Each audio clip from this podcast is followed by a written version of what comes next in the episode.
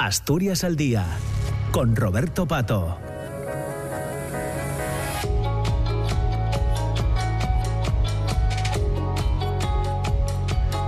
10 de la mañana y 7 minutos. Continuamos con la segunda parte del programa, con la segunda parte de Asturias al Día, aquí en la radio pública, en RPA. Ya saben que ahora nos acercaremos hasta las 10 y media y conversando con el director del Museo de Bellas Artes de Asturias, con Alfonso Palacio, a propósito de una exposición que tenemos en el museo, Luis Fernández y el dibujo, y nos interesa conocer la figura, conocer eh, a Luis Fernández, un asturiano, un obetense que, eh, bueno, pues ha firmado alguno de los capítulos más importantes de la historia, de la historia del arte. Alfonso Palacio, ¿qué tal? ¿Cómo estás? Buenos días. Buenos días, Roberto. Bueno, eh, y una auténtica debilidad para ti, si me permites la expresión. Bueno, sí, es un artista al que llevo muchos años relacionado. Fue el, el, motivo de mi tesis doctoral, que arrancó allá a finales de hacia el año 1999-2000 y que mm, defendí en su día como tesis doctoral y que verdaderamente eh, no me ha dejado en, no me ha dejado por suerte eh, a lo largo de todo este tiempo. ¿no? Es un artista realmente importantísimo y uno de los grandes nombres de, de la pintura española del segundo y tercer cuarto del siglo XX, con una proyección internacional como pocos artistas nacidos en nuestra región han tenido y que, mm, y que ahora mismo efectivamente goza de dos importantísimas exposiciones, una en Madrid que hemos coproducido con la Fundación María Cristina Mazabeu Peterson, que va a poder verse hasta, se inaugura en octubre y va a poder verse hasta el 28 de, este mes, eh, con 150 obras procedentes de las mejores colecciones públicas y privadas francesas, estadounidenses y españolas. Y exposición que, por cierto, inauguraremos aquí en el museo el día 24 de, febrero. Y luego eh, una exposición más de cámara, de gabinete, a la espera de esa otra gran exposición que llega a nuestro museo en febrero, que es eh, la dedicada a Luis Fernández y el dibujo. Vale. Eh, ¿Qué te llamó la atención de Luis Fernández para, eh, para meterte en, en, la tesis? ¿Cómo llegaste a Luis Fernández, Alfonso? Bueno, a Luis Fernández lo llegué a Luis Fernández llegué en primer lugar a través de, bueno, pues de, las clases regladas de la carrera de Historia del Arte que cursé entre 1993 y 1998 en los últimos cursos dentro de la Historia del Arte español apareció un pintor eh, eh, muy interesante llamado Luis Fernández, que además había nacido aquí en Asturias, en Oviedo, aunque muy jovencito ya se había ido de aquí y en el año 24 ya se traslada a París. Y, aquí está la, revelación, el descubrimiento, un traslado a París que le hace entrar en contacto con lo mejor del arte internacional de aquella época. Estamos hablando de, en un primer momento, eh, amistades profundas y serias con artistas como eh, Mondrian, Van Desburg, Torres García, Elión, es decir, grandísimos nombres del arte de aquellos años 20, abstracto geométricos, en donde eh, Luis Fernández, a los que Luis Fernández adhirió. Eh, luego gran amigo de los surrealistas, de, André Breton, de Paul Eliard, de René Char, de Víctor Brauner, bueno, de los, de los grandes de, los grandes del surrealismo de aquella época, de Dalí, por supuesto, íntimo amigo de Picasso, y luego eh, evolucionando, ¿no? Eh, da, lugar a partir de los años 50, de 1952, a, a, un, a, un, tipo de, de, creación, una especie de realismo trascendental, realismo plástico, realismo surreal, que verdaderamente lo hace un artista singular dentro del contexto internacional del arte del siglo XX. Es un artista muy reconocido, muy querido por los grandes amantes del arte, por los grandes especialistas, al que le dedicaron textos eh, críticos e historiadores de primerísima fila a nivel mundial en vida y, es un artista pues que está en las mejores colecciones eh, de los museos franceses, en todos los grandes museos franceses, en las mejores colecciones de algunos de los grandes museos estadounidenses y por último en las grandes, grandísimas colecciones de los mejores museos españoles eh, y coleccionistas particulares. Claro. Y sin embargo, Alfonso, em, no, no, no, no, quiero ser injusto, lógicamente, pero sin embargo, no es popular. Sí, no, es popular, bueno, no es popular quizás para el gran público, aunque cada vez me decían que en Madrid eh, había sido un completo éxito de público y de hecho ha sido recogida esa exposición en los principales suplementos culturales que, eh, que, se dedican a reseñar las principales exposiciones del país. Em, no es conocido porque fue un artista humilde, fue un artista discreto, eh, fue un artista hasta en su propio nombre, creo, ¿no? Luis Fernández. Eh, eh, y, fue un artista que, sí que es cierto que, los últimos años de su vida, bueno, los últimos, los 21 últimos años de su vida, del 52 al 73, sí que se, se, se movió en un, en un espacio de, de retirada personal, de retirada profesional. De hecho, eh, siempre se le equiparaba a la figura del monje, del eremita, que, recluido en su estudio, en su taller, estaba generando una obra de una gran belleza y de una gran también sacralidad, ¿no? Porque Luis Fernández es uno de los grandes pintores de lo sagrado, de lo sagrado sin nombres y apellidos. ¿eh? Luis Fernández fue masón, en el año 27 ingresa en la masonería y, fue uno de los grandes nombres de, la pintura de lo, de lo sagrado, de lo, de lo sobrenatural, como a él también le gustaba comentar. Y para eso y un tiempo de reclusión absoluta que, que, hace que sus últimos años sean años pues verdaderamente de mucha concentración y de mucha soledad creativa. En Francia es un pintor que está situado, es decir, que está bien, bien, bien mapeado, ¿no? bien, eh, bien, reconocido en el ambiente artístico de la época. En España es un pintor, curiosamente quizás donde, donde menos, aunque ahora es más por, por mm, todo, todos estos actos que van a llegar con motivo del 50 aniversario del fallecimiento de Luis, ¿no? Eh, pero en España piensa que eh, los principales museos Reina Sofía, Museo de Bellas Artes de Bilbao, Colección Telefónica, eh, el IBAM, eh, nosotros mismos como Museo de Bellas Artes de Asturias, el Museo Patio Herreriano, es decir, los grandes museos que de un modo u otro se dedican al arte contemporáneo tienen eh, colecciones realmente maravillosas de obras de, de Luis Fernández. Así que sí, sí que es un pintor que, que, es conocido, solo que a lo mejor en Asturias, eh, pues, pues todavía, todavía necesita un punto más de, pero vamos, estamos convencidos de que cuando llegue la exposición el 24, el 24 de febrero, y ya lo hemos visto con esta exposición de Luis Fernández y el dibujo, ¿no? que hemos inaugurado en octubre de este año, eh, con un catálogo además muy bonito, como será también el catálogo más potente que, venderemos con motivo de la otra exposición. Está siendo una exposición muy visitada, la nuestra, la de aquí, la de Oviedo. El catálogo se ha agotado, así que vemos que hay un interés muy, muy importante por la figura del artista. Y en Madrid, como te decía antes, la exposición ha funcionado muy bien y las reseñas que ha tenido, eh, reseñas en, estos medios eh, especializados en,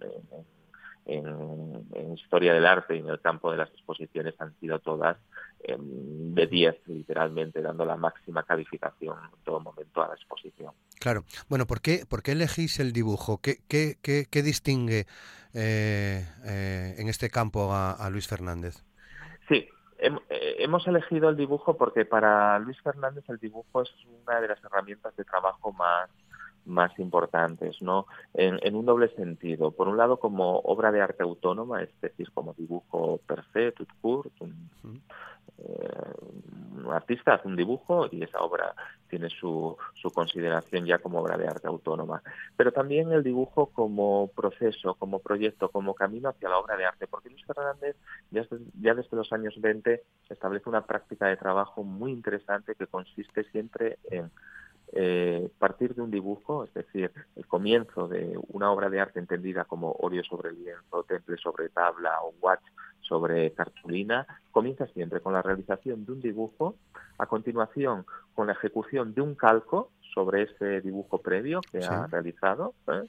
sobre ese dibujo previo se hace un calco, Luis Fernández trae un calco de ese dibujo previo y a continuación hay una tercera etapa que consiste en la transferencia de ese calco a la obra de arte definitiva, es decir, a la, al, lienzo mm, preparado, a la tabla preparada, al guache preparado y una vez que Luis Fernández ha transferido ese calco a lo que va a ser la obra de arte definitiva, comienza ya proceso de creación pautado en una serie de etapas, ¿no? Así que el dibujo, el dibujo está en, en, el origen, en el fondo, en el origen, es el principio y casi el fin de, de, la obra de arte, ¿no? Y luego ya a nivel de la consideración del dibujo, de la línea, del trazo dentro de la obra de arte, Luis Fernández en su método intelectual de la creación consideraba que eh, dentro de las cuatro o cinco categorías que el artista tenía que dominar, dentro de lo que él llamaba este método intelectual, el dibujo, el trazo, la línea, eh, era el, recurso, el registro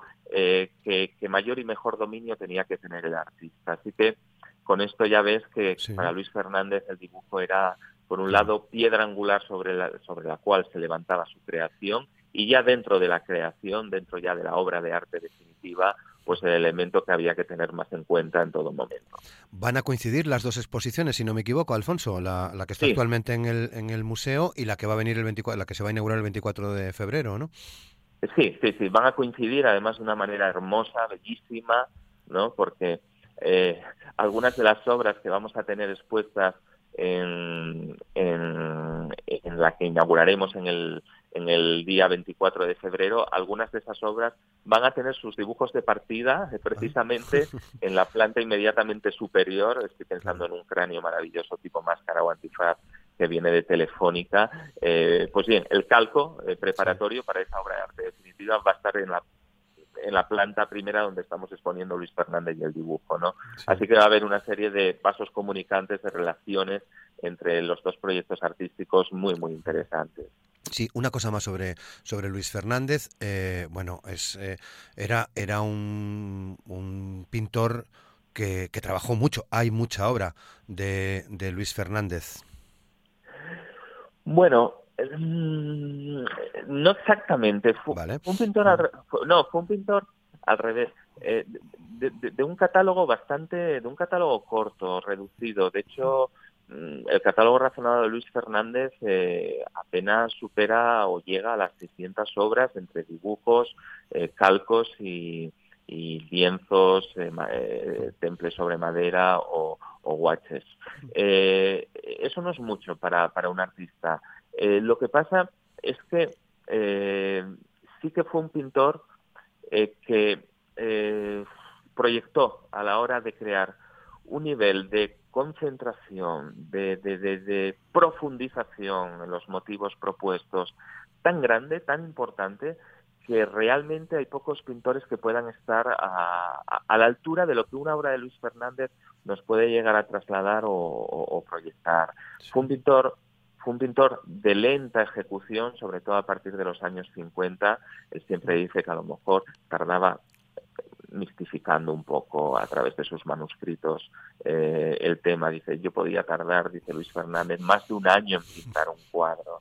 Bueno, eh, probablemente eh, ahí lo que nos quería decir es que era tal su, su, su prurito de perfección que, que, que, no daba por terminado un cuadro hasta que no viera en él esa, esa síntesis que él buscaba, que esta es otra de las grandes conquistas de la obra de este artista y una de las frases que más repite entre lo mejor del arte antiguo y lo mejor del arte contemporáneo, ¿no? Así que es un artista de la meditación, es un artista de la introspección a partir de los años 50, me refiero, antes fue todo lo contrario incluso. Es un artista de la decantación, de la depuración, del despojamiento, del menos es más, de llegar hasta no, no, no, casi el hueso, sino el cartílago, ¿no? De, de, las cosas, ¿no?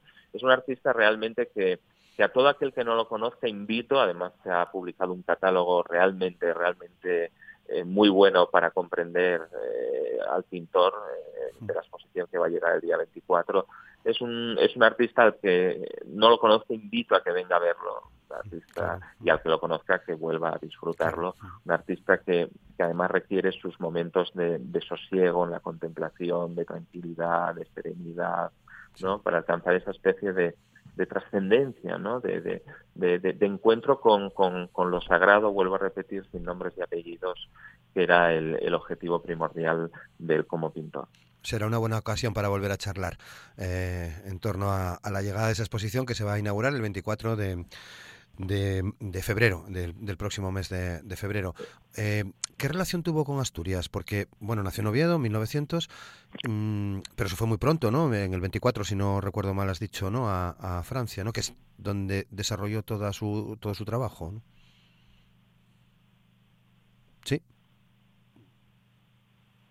Parece que se nos ha ido la conversación, la recuperamos en un momento, la línea.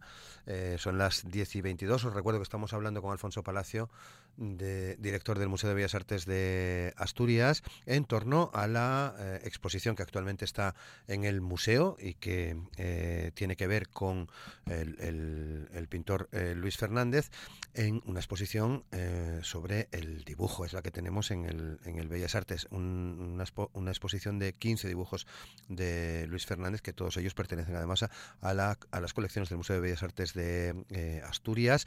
Abarca entre 1928 y 1900. ¿Ya estás con nosotros, Alfonso? Ah, sí. Sí, sí. Se vale. Sí, se cortó, no, no, no, no, hay problema. Aproveché para dar algunos detalles de la, de la exposición. No, simplemente te quería preguntar, ¿no? ¿Qué, qué, qué, qué relación tuvo con Asturias?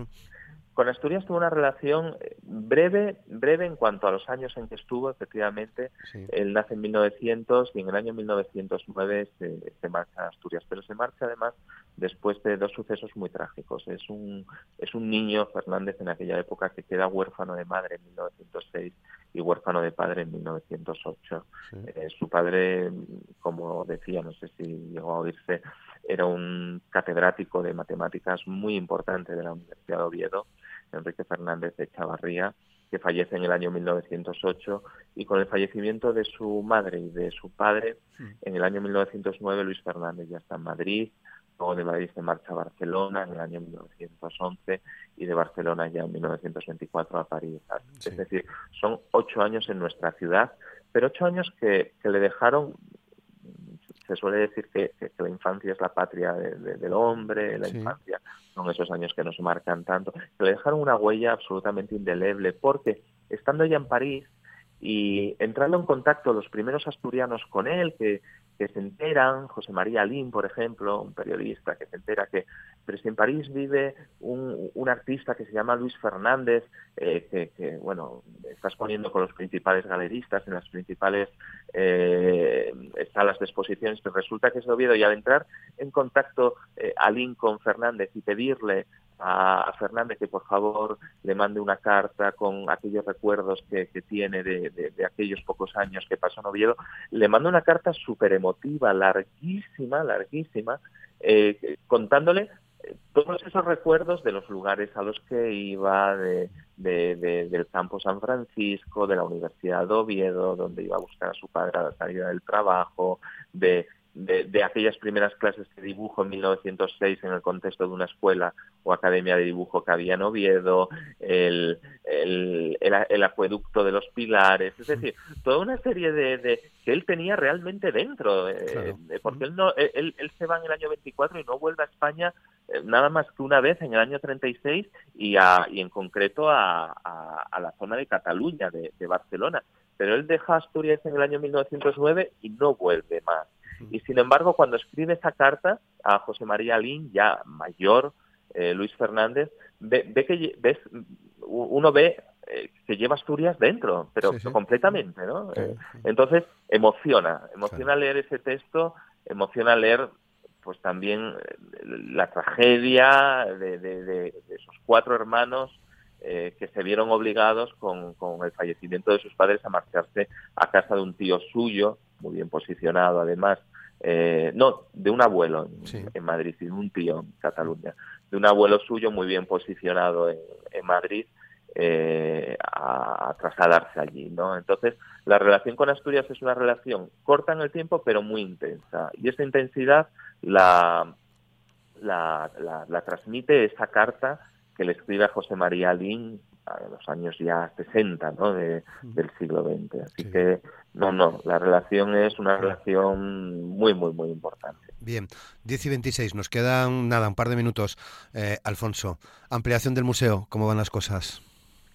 Pues van bien, bien, bien. Se está haciendo un trabajo magnífico desde, desde la consejería, desde o viceconsejería de cultura, también desde turismo, ¿no? Y ya tenemos eh, empresa, eh, adjudicataria, eh, Tapusa, y, esperamos tener ya las primeras reuniones lo antes posible con la empresa para ponernos ya en las primeras semanas o, compases de este año, febrero, ya con las con las primeras acciones y con las primeras obras, ¿no? Entonces estamos muy ilusionados eh, porque el, el, concurso, ¿no? De licitación ya ya ha resuelto y nada, todo indica que que desde ya comienzos de 2024 y a lo largo de 2025 pues eh, se realizarán estos trabajos que tantas cosas buenas nos traerán como museo eh, y que significarán el cierre de esa fase 2 de ampliación,